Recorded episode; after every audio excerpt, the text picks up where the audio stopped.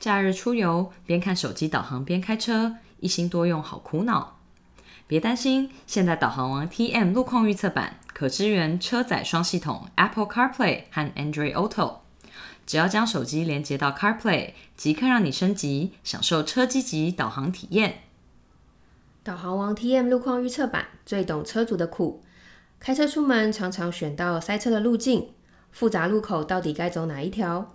桥上桥下傻傻分不清楚，一个不小心又接到罚单，好不容易开到目的地却找不到停车场，唉，真心觉得好累啊！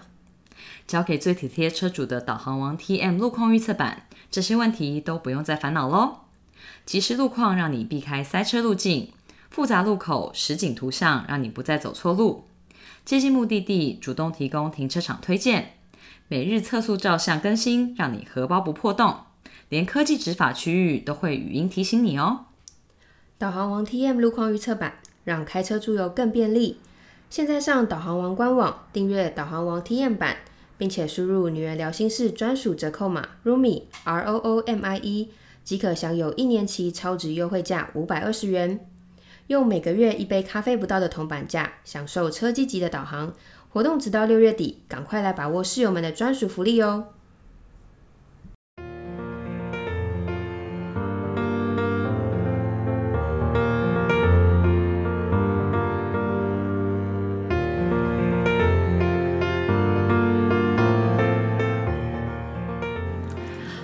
大家好，欢迎来到女人聊心事，您讲不停，我是您，我是婷，在女人聊心事。我们陪你聊心事。今天我们想跟大家聊聊跳脱舒适圈这个主题。我是在运动的时候想到可以来跟大家聊这个，嗯，跟运动有什么关系吗？因为我现在工作的那栋大楼里面，它就是同一栋大楼里就有开运动的课程。嗯，那我这次去上的课是类似派对舞蹈，它就是有有氧结合比较多舞蹈动作，它就是有一整个系列啊。比方说，像是我们那就是有点是派对有氧，那它也有比较是嗯，有点像是健走那种，就是脚步动作比较多的。可它基本上都是会配音乐，然后让整个过程比较有趣。然后我觉得老师也还蛮幽默的，所以你上就会觉得说，除了运动之外，也蛮放松跟舒压的，所以还不错。它就是像团课的那对对团课团课对啊，我就觉得天哪，在同一栋大楼里面就可以运动，真的太方便了。对啊，我觉得很好哎、这样子你中午吗？还是中午？那那个感觉结束之后，应该会全身都爆汗吧？如果很会流汗的人，真的不能中午去上。他那边其实也有盥洗室，但是就只有一间淋浴间，所以就等于是如果你前面有人要上的话，那就是很容易会卡住。嗯嗯嗯。我知道这个是因为我之前有在健身房的团课上过这个，我觉得很疯掉了，因为我根本就是跟不上大家的速度，因为蛮快的，对不对？很快，然后你就会一直打结。嗯因为我也是有点肢体障碍，如果又有手部动作，然后脚又要动，就真的会打结。然后就是除了漏拍就算了，你可以看到就是。你看老师这么有韵律感，但你看你自己在镜子里面就觉得怎么这么僵硬，对对。超好笑的。然后我觉得大概上过几次之后我就放弃，因为我可能没办法。因为老师也会跟我讲说，你们不要一直看我，你们要看你们自己。因为就是我们都想看老师的动作，可是你有一些舞蹈动作或什么的，你其实要看镜子，你才可以修正，跟让它比较好看，不然做起来就会戳戳可是你。根本就不知道怎么做啊。有的时候还是可以稍微调整一下吧，就是你可能扭腰啊，或者是什么，有一些比较性感的动作之类的，它还是有分比较好看跟比较不好看。对，所以老师就说你们应该要看你们自己，而不是一直看他这样。对，所以我觉我是觉得还蛮有趣的。然后他那种课也有更进阶的那种，就真的是 MV 舞蹈，比方说就是韩国 K-pop 的那种。嗯，对对对，我最近有看到人家去上那种课，然后他们就会录影，嗯，对，对不对？我就觉得好厉害哦，嗯，真的很厉害。完全不会想说自己可以、嗯有一天可以走到那个程度。对啊，我想说，嗯，还是自己当下有看到就好了，这录起来没有什么意思。因为跳舞这件事情就不是我擅长的，所以我就想到我去美国当交换学生的时候，就有透过跳舞这件事情，我觉得算是一个跳脱舒适圈的经验。嗯，因为当时去当交换学生嘛，我就想说，哦，这边又没有人认识我，它就是一个新的开始，所以那就很适合让你去尝试一些以前没有试过或者没有想过要做的事情。那我觉得跳舞就是蛮需要天分的，就像你刚刚讲的，就是要有那种韵律感跟舞感。有些人跳舞真的就是很好看，对啊因为像我高中有一个最好的朋友，她就是很会跳舞，所以你就会觉得说，哇，会跳舞的女生真的是很有魅力，所以我一直都还蛮佩服会跳舞的人。那我在美国就有做了两件跟跳舞有关的事情。第一个是我有参加那边的华人学生社团，那他们中秋节的活动就是有一个部分就是舞蹈表演，所以我就有报名去参加。那那时候带头的那个女生，我觉得也是很会跳舞，跟很有那种舞感。我记得她那时候有一段，她就是编《All the Single Ladies》那首歌，反正就是有一些动作，你就觉得哇，她做就是好 sexy 哦，对我觉得很厉害。然后另一个是我有报名在学校的 Modern Dance 的课程，它就是现代舞蹈，所以你期末的时候就是要跟团队一起选一首歌，然后你要自己做编舞跟表演。那编曲的部分可能有的，如果你不是使用一首完整的歌的话，那也是可以要要自己去调整。所以我就觉得。真的是很跳脱自己的舒适圈，也有达到当初的目的。就是你做这些事情的时候，你会觉得没有那么自在，或是那就不是你很擅长的领域。嗯，但是真的挑战成功，然后又因为是在人生地不熟的地方，你没有你的所谓的可能人设，或是别人就是不知道你是谁，所以我就觉得可以没有包袱地去做这些事情，真的是还蛮不错的。然后我记得我那时候我的室友跟在美国的好朋友就都有来看我表演，这样 期末表演的时候他没有来，很好笑。所以你是自己本身对于跳舞这件事很向往吗？不然你怎么会选择跳舞呢？我就会觉得还蛮有趣的。可是叫、平常叫我自己去上，真的是舞蹈的课，我不太会去。嗯，对对对，但是在那边就觉得说，哦，可以去做一下尝试。那上学期就是有报名那个就是华人的那种社团嘛，所以下学期才是那个 Modern Dance 的课。哦对啊，所以我就觉得说，有有看到有这个课，可以稍微去参与一下这样。嗯，我觉得自己编舞真的蛮不容易的，还好是团队。如果是自己自己的话，我还真的不知道怎么完成一个成果对对对表。对对，对啊，因为我完全就是肢体很有障碍的人，我跟我跟我妹应该差不多，可能会比较好一点，至少我分得清左右。哎、你听到又要说，为什么你要把我撂？我有觉得你讲这个吗？他到时候骑车听到之后，他要越骑越快。因为我就想到他不是在韩国时候被 Q 上台，啊对啊我就你笑烂的件那事情啊。对，我觉得我比较好一点点，是我左右分得清楚，但是我的肢体也是很有障碍，嗯，所以我就觉得你可以去做这个尝试很厉害，然后你还可以就是在公司的时候去参加派那个派对舞蹈的团课，因为我觉得派对舞蹈它还是比较像是有氧，只对啊只是它手部跟脚部的动作就是有一些是舞蹈跟律动，或是也是在那边扭来扭去、折来折去。可是就我觉得跟真的是那种 K-pop 或是那种街舞或者流行舞还是不一样，只是它就是增加一些乐趣，所以我就觉得哦对还蛮有趣的。我们有问室友，你有跳脱过舒适圈吗？回答有的有七十三趴，回答没有的有二十七趴。这次参与调查的人很少，嗯，大家可能又是觉得主题太励志了吧？可能大家比较喜欢听那种轻松或者是八卦的主题，对，从我们之前那个收听的次数跟那些数字可以看得出来这件事情。对啊，我就说像是什么诈骗呐，那种就对啊很多人，Tinder 的就很多啊，对对对，没错没。错。对，但是我想说，我们有灵感，我们就还是可以跟大家聊一下我们自己想聊的啦。对，室友们有跟我们分享过往跳脱舒适圈的尝试还有结果。过去转职就是跳脱一个很温暖的舒适圈，经过一番挣扎，很不舒服以后是蛮成功的。另外一个也是转换职场的结果，他说结果没有想象中的这么梦幻，但是也有很多的学习。嗯，就有可能是有好的方面，也有不好的方面。对，换了新工作，尝试新的事物，有室友说不一定舒适，觉得有成长、开眼界，但又好怀念舒适圈。从五年餐饮业跳到南科一年，下个月要去打工换宿，觉得跳得好，他跳得好远，每个领域都很很不一样。嗯，独自到外县市工作加居住，结果领到很瞎的薪水两千元，立刻换工作。我那时候想说，他是不是少打一个零？哦，很扯哎，两千是，对啊，这是什么数字？对啊，是不是两万如果是月薪也不 OK。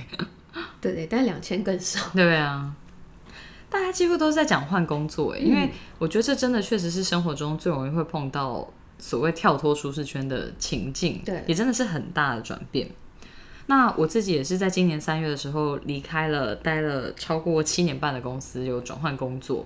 那我觉得因为很喜欢之前的同事，然后也对品牌很有感情，所以离开的时候真的是蛮难过的，就是也是有掉泪这样，就是还是有比较多感性的时刻这样。因为转换工作，你就是要适应新的环境嘛，就是从你的老板。到你的同事或是你的业务内容、职场环境跟文化可能都会很不一样，所以就会有很多需要重新适应跟学习的地方。嗯。不过，我觉得大部分人换工作应该都是希望可以得到比原本更好的条件，或是它整个可以让你更接近理想生活的样貌。所以，就算跳脱舒适圈这件事情很辛苦，也像刚刚室友讲的，就可能没有想象中那么梦幻，或者会有一些挣扎跟不舒服，不一定会比原本的处境来得好。但是如果说有想要追求更好的，或者是说你对现状不是很满意，我自己是觉得，如果你认真衡量之后去尝试。看看，才比较不会后悔。说哦，好像没有把握机会，或是有所行动，那你才有机会变得更好。虽然说你要承担可能会变得更不好的风险，可是这就是换工作的会发生的状况吗？对，嗯，我有个朋友最近也是转换职场，嗯，那他原本是从应该算是广告业，然后他现在在应该算科技加金融业。我想说，哇，这也跳很大，超大的啊！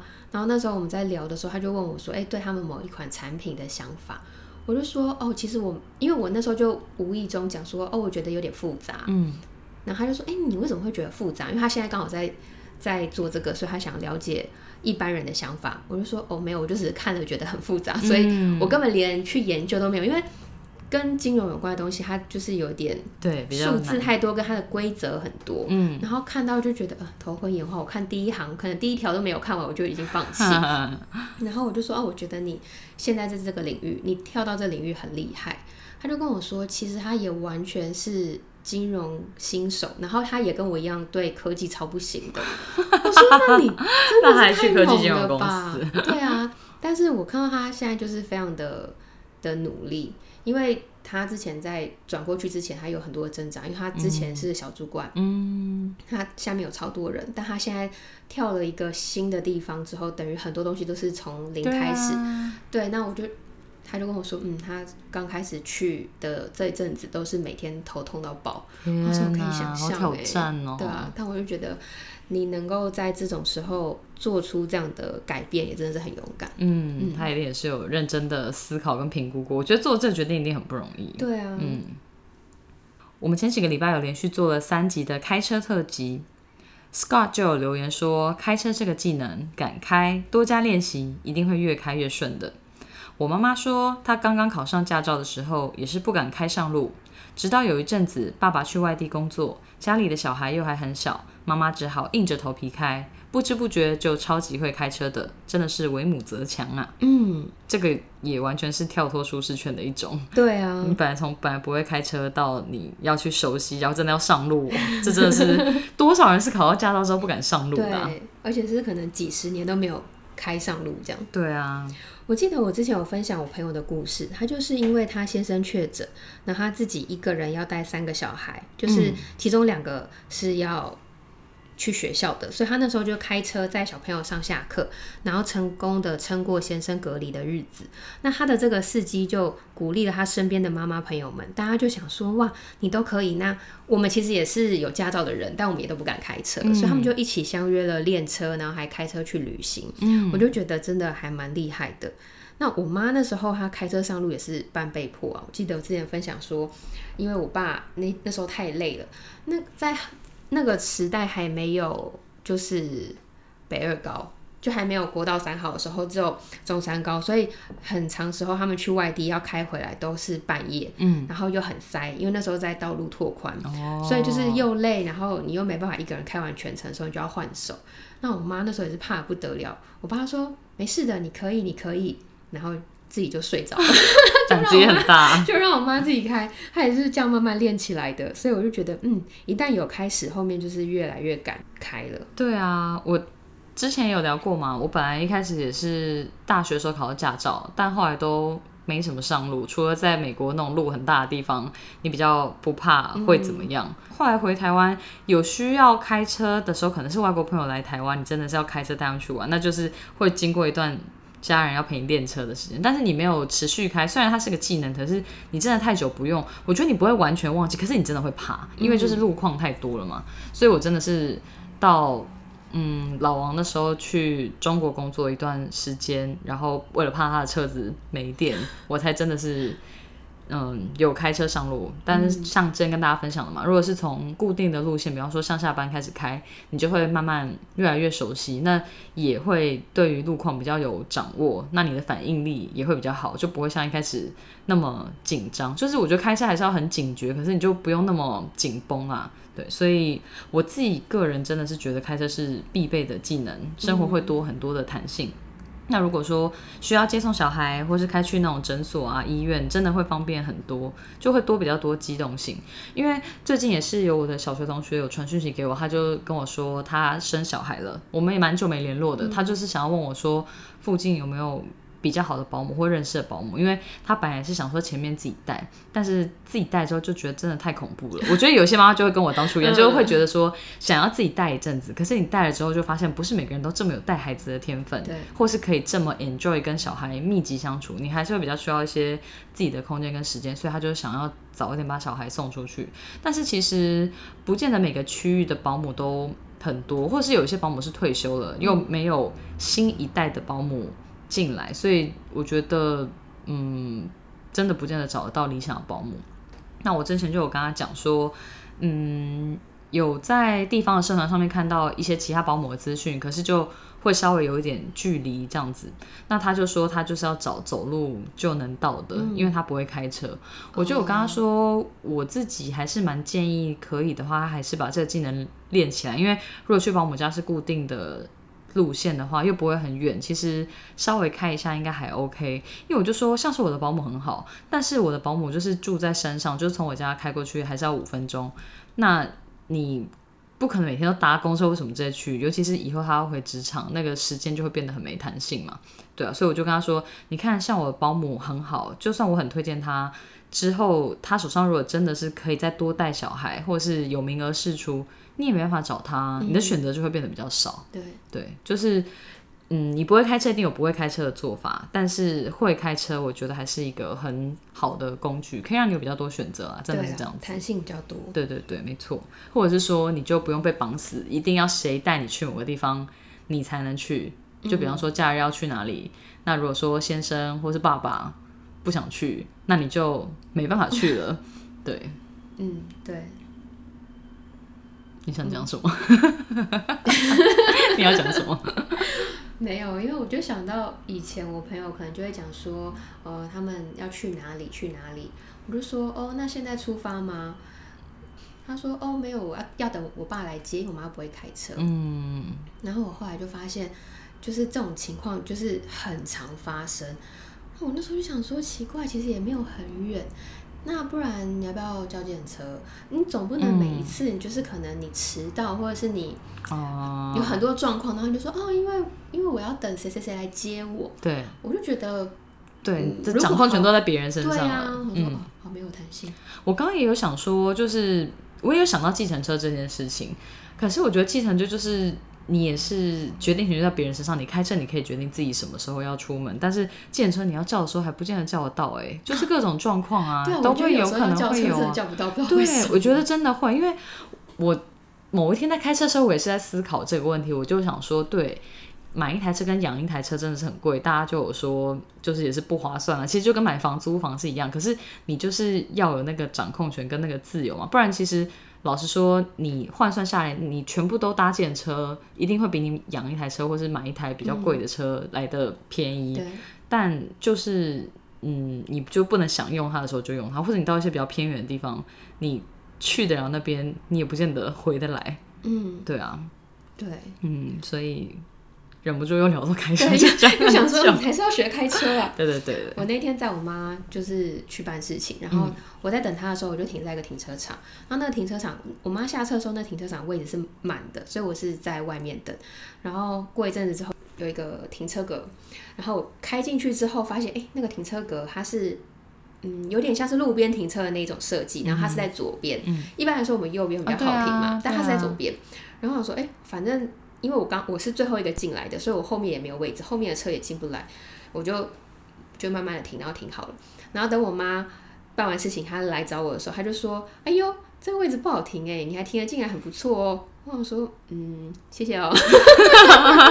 我还没想说老娘的技能需要你来评论吗？” 没有没有，我也是录了两下啦。我说反正后面的车也没有进来，就比较没有压力。对啊，像我就是个不会路边停车的人啊，所以这时候你就可以跟我说，我觉得你还是要学会路边停车，这样子才会比较有弹性，不然你都只能找要那个倒车入库的停车场。所以我跟你讲，对，就跟我劝大家要会开车一样，你也可以劝我，你要学会路边停车会比较好。没关系。我跟你讲，如果没有的话，反正通常三十分钟之内是免费的，你就出去就好，还是找下一个停车场。你说对哪一种？就是如果你进去那个停车场，它是没有可以让你倒车的停车格，嗯，那你就出去再找别的停车场。知道意思。因为如果你弄不好，车坏了还要赔，对、啊，还要钱，就算了啦。对啦，我讲的是，像是有一些真的是路边的位置，你能够停进去当然是最好嘛。因为像我之前有个同事也跟我一样不会路边停车，但是他就说他要赶着去参加一个记者会，已经快要迟到了，所以他就是肾上腺素爆发，他路边停车就一次就停好，而且他车不小哦，我觉得超好笑的，是用什么神力或者凭直觉就停进去。但是这种技能应该就真的是在比较紧急的时候才会发挥，对不然真的是很不直觉，我觉得真的啊，超难的。就是之前有讲了，有看一些路边停车的影片嗯或者口诀，但是我觉得你真的要试的时候，你是会怕，除非是你真的是有人带着你，你照那口诀停到好，你之后下次就知道怎么做。好吧，我把它列在我今年需要做的事情里面好了。越来越瞎，我在停那台车的时候，我有想到这件事情，说你就是你说网络上教的那口诀，对，但那时候我心想什么耳朵对耳朵，干嘛干嘛但我的。他通常大家都是教右边，我那时候在停左边。哦，对怎么没有人教左边？其实它应该是一样的，只是把它倒过来，相反就对了。好好笑。又聊到开车，对，我们有问大家，觉得在舒适圈里面有什么自己习惯或者是擅长的事情？室友说，了解周遭的环境，有优势比别人累积更多这领域的专业。习惯与相同频率的人一起做任何事情都有人陪，有人懂，自己也很熟悉工作模式到一个上手。这些听起来也是在讲职场的环境，因为你在同一间公司做久了，就比较容易了解各个部门的运作，也会在公司内部建立起来一些关系，让工作比较容易进行，就很容易会上手或者比较得心应手。那到新公司就是要一切都重来了。我本来问说，在舒适圈里面有什么自己比较习惯或擅长的事情的时候，是因为我想到跳舞，像是是我比较少会去尝试的事情。但是像主持或是口语表达，或是英文相关的工作，可能就会是我比较熟悉，跟做起来不会那么怕或是尴尬的。所以我本来想要问问看，大家觉得自己擅长什么事情，或是对什么事情有自信。嗯，可是可能是问这个问题的方法 就没有得到我预期的答案。对，那就来问问看你擅长什么好了。既然你知道我问这个问题是什么意思，我我觉得我很擅长安排事情给别人做，这样算吗？算啊，这也是个很厉害的技能，好不好？我觉得我蛮擅长企划活动，然后从企划到执行整个流程。然后我自己说安排事情给别人做，就是比较开玩笑的方式。但是我自己是透过平常的观察跟相处，我会根据每一个人的特质，把他们放在最适合的位置，然后让整个活动可以透过大家各司其职，把我想要的目标跟效果做到最大。嗯因为我心里面会有一个完美版本。嗯那那个完美版本基本上就是谁在什么位置，它会是最完美的。嗯那当然，这个里面的人可以调动，可是可能对我来说，那个整个呈现的效果就会有随着这些调动有打折。嗯，那我之前有跟同事讨论过这件事情，他们就会开玩笑说：“你都把我们推出去。嗯我就说：“对，因为我觉得你在那个位置你最适合。嗯我也可以主持，然后我也可以主讲。我可以做这件事情，但是当我做这件事情的时候，那个效果可能其实只有八十分。但我觉得当你站在那位置上面的时候，那个效果会是一百分。那如果要达到一百分，我能不把你推出去？他听了之后就对对对，你很会说服别人。对，然后我们就开玩笑说：“你都就是喜欢把事情丢给我们做。”我说：“对啊，因为我觉得你们做的很好。你这样就很厉害啊，而不是只是说因为我让你有表现机会啊这种屁话。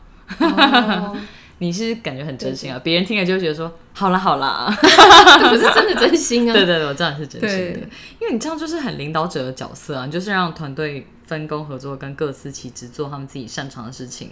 那如果说配合得当的话，得到的结果就会是很好的。我觉得这也很厉害，因为你要知道大家擅长什么，然后把它放到对的位置。嗯，嗯，我觉得很厉害。因为像我们以前公司办记者会的时候，我觉得就是像那种总招，或是有点像是秀导的那种角色，就有一些事情他不见得会自己做，可是他就会分配工作，比方说哪些人要接待，那嗯哪些人要上台，那哪些人负责什么样的物流，或是要在哪一个角色。这个真的是很重要，就他有点像是幕后工程，就是他是去安排这整个事情的人，但他当然就不会像是在台上或是在前台的人感觉这么的有亮点，对，但是这个角色是很重要的。嗯。嗯，我觉得我蛮喜欢做这个的，嗯哼，因为他们每次都说你为什么不去？那不然这个位置留给你。我就想说，但是我我在我的想象的画面里面觉得，啊那如我也是可以，我也可以去，但我就会觉得这样达不到我想要的那个画面，我达不到我要的效果，所以我就想办法说服他们。我说真的做的比我好，这个位置真的是为了你留的。对啦，你这样讲，人家应该真的是蛮难拒绝的啦。我就会想说，好啦，既然你都已经这么说了，对啊，就去吧，路都给你铺了。最后是其他想尝试的事情或想说的话。室友说想给自己一趟全部都自己处理的旅行。这真的是给自己的一个挑战。不过不知道这个室友说的是自己处理的旅行，还是他这趟也会自己去？因为像我这种都是喜欢跟别人一起的，要我自己看电影啊，或者自己旅行，就真的会非常跳脱舒适圈。嗯，我相信自己旅行应该会有很不一样的体悟，但是没事，我真的是不会轻易尝试。要么我也会是自己到某个国家去找我的朋友，我不会自己去。我之前跟 T 仔也有聊过这件事情，他就有说过他有自己旅行过，但他就觉得好难过，就你没有办法跟旁边人讲嗯，话。很很想分享的时候没有人。对对对对对，你看到什么景色很美，我觉得你旁边有一个人可以跟你一起赞叹那个美，跟你要传讯息给你的朋友等他们回，我觉得还是不一样。嗯对，那就是一起的体验跟感受。对对，所以我觉得，嗯，不是每个人都是适合做这件事情。主持跟国外客户开的会议，而且要有效的双向沟通。嗯，这真的是个挑战，加油！我到新公司之后还在熟悉业务，那有要跟客户 present 的部分，我就我跟老板说，可不可以等到对的，不要是客户端比较高层的主管，再让我去累积 present 的经验值，不要让我这么快上场，不要那么快把我推入火坑。那老板就说。因为我们的工作性质的关系，所以大部分要对到的可能都会是高层或是主管，那比较不一定会让你有机会跟基层慢慢练习，所以他就叫我直接上。那他也有说过，要透过多讲跟多 present 来累积你自己的自信，我觉得是很有道理的啦。因为我觉得我自己对于 presentation 这个东西应该是有自信的，只是 present 的东西跟业务内容你还没有摸熟的情况之下，你真的会需要。多去讲几次，跟靠着多熟悉里面的内容，或是靠着累积比较多次经验，常被问问题，或是听主管怎么回答问题，你才可以真的变成这个领域的专家。那你别就会比较知道怎么应答，然后不会觉得讲起来虚虚的这样子。所以真的是认真的做好准备去尝试就对了。嗯，下个月要去完成一个打工换宿的小梦想，觉得很期待。嗯，这个很酷，可以脱离原本的生活环境，到不同的地方去待一阵子，真的很棒。嗯，就像是有些人去打工度假啊，那像我自己大学的时候是有去美国当交换学生，这些都是很棒的经验，因为你人生中有机会真的是到一个不一样的地方，或是脱离你熟悉的环境，这种经验真的学生时代好像机会比较多，除非你后来出国工作，或者选择在外地生活这样子。嗯嗯有一些它就是有年龄限制，啊所以我觉得可以在可以做的时候去做，还蛮好的。对对对，其他想尝试的事情暂时没有，因为我想把现在正在学习的语言更多的主动复习，而不是只是上课和做作业。其他想要说的话，我觉得跳脱舒适圈可以帮助学习更多，提高不同的经验，不管是换工作也好，想尝试新的事情也好。虽然经历跳脱舒适圈的时候会很不适应，觉得很累，待在同一个环境生活不好吗的这种想法，但是也许是性格的关系，我会希望。或者不想我未来都做着同一份工作，回家就是看戏打机的生活，就是打游戏机的意思吧？嗯，对，就是看剧跟打游戏机。所以适时的跳脱舒适圈很好。嗯，另外一个室友说，工作十几年，一直很想离职，但是不敢跳脱舒适圈，留了下来。因此领到航海王丰厚的年终，觉得很开心的同时，也觉得自己好侥幸。以前讨厌公司，现在改变心态，尊敬公司。虽然还是偶尔有想要走的时候，很幸运呢。听到是在航海王，觉得 有够令人羡慕。真的，我觉得有些时候很多事情还是很机缘嘛，就是选择换工作跟不换工作，都会有不同的发展跟好与坏。那我自己是觉得还是可以按照你的心意走，不过还是要考量自己的年资跟市场的环境。像是这次我换工作，我就有觉得出社会工作超过十年，你的资历变深了，但是你的薪水跟要求的福利条件也都会变高，所以你要换到条件更好的地方，跟他在找的位置是符合你的年资跟你的经历的这个东西，我觉得真的也不见得那么容易，因为像有一些位置都是找比较基层的人嘛，他可能只需要两到五年的工作经验，但是你的工作资历比较久。当然是很好，可是他们就会觉得你 over qualified，嗯哼，就是可能是这个位置就是不需要这么资深的人，或是他相对应给的条件，也就是不会到是十几年工作经验的人的薪水。对，所以基层的工作机会当然比较多嘛，所以这个东西真的，我觉得。这次有感，就觉得说，哦，出社会比较久，你找工作难度其实真的是有增加，嗯，所以我觉得确实还是要把握好时机，在机会来的时候离开，不然其实真的蛮有可能就会走不了了。因为我觉得在一个环境待久，你要离开，你真的会怕，哎，会啊，真的对啊，对对对，像这个室友说他工作十几年，我是不知道是不是在同一间公司十几年，但有些人就会说，你在一个环境可能就是，嗯。待超过多少年就很难走了，就每个公司的性质不一样，对对不对？他们就会说，我这一拜跟客户开会的时候也也才有听到，他们说哦，进某间公司的人就是三年以下阵亡率很多，但是如果可以撑到三年以上，基本上就已经洗脑完成了，所以这些人的年资就都会很长。嗯，毕竟舒适圈真的太舒适了，何况是这个室友就有得到一年领了三四年薪水的机会，真的是。虽然说不是常态性发生，但是你真的会觉得说天上掉下来一包钱砸我，把我砸死好了。对啊，我觉得他很厉害，十几年很不容易，可是他可以转念改变心态，也真的还蛮棒的。嗯。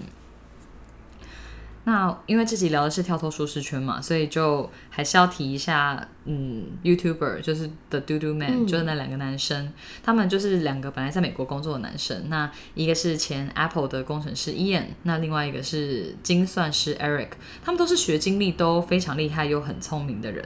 那当初因为 Ian 有发生一场很严重的车祸，他就在思考说，如果他的生命很快就来到尽头，或是明天就是他生命中的最后一天，那他会想要。持续做他现在正在做的事情吗？那他就是觉得说会有遗憾，嗯，所以他就跟志同道合的 Eric 一起决定要跳脱舒适圈。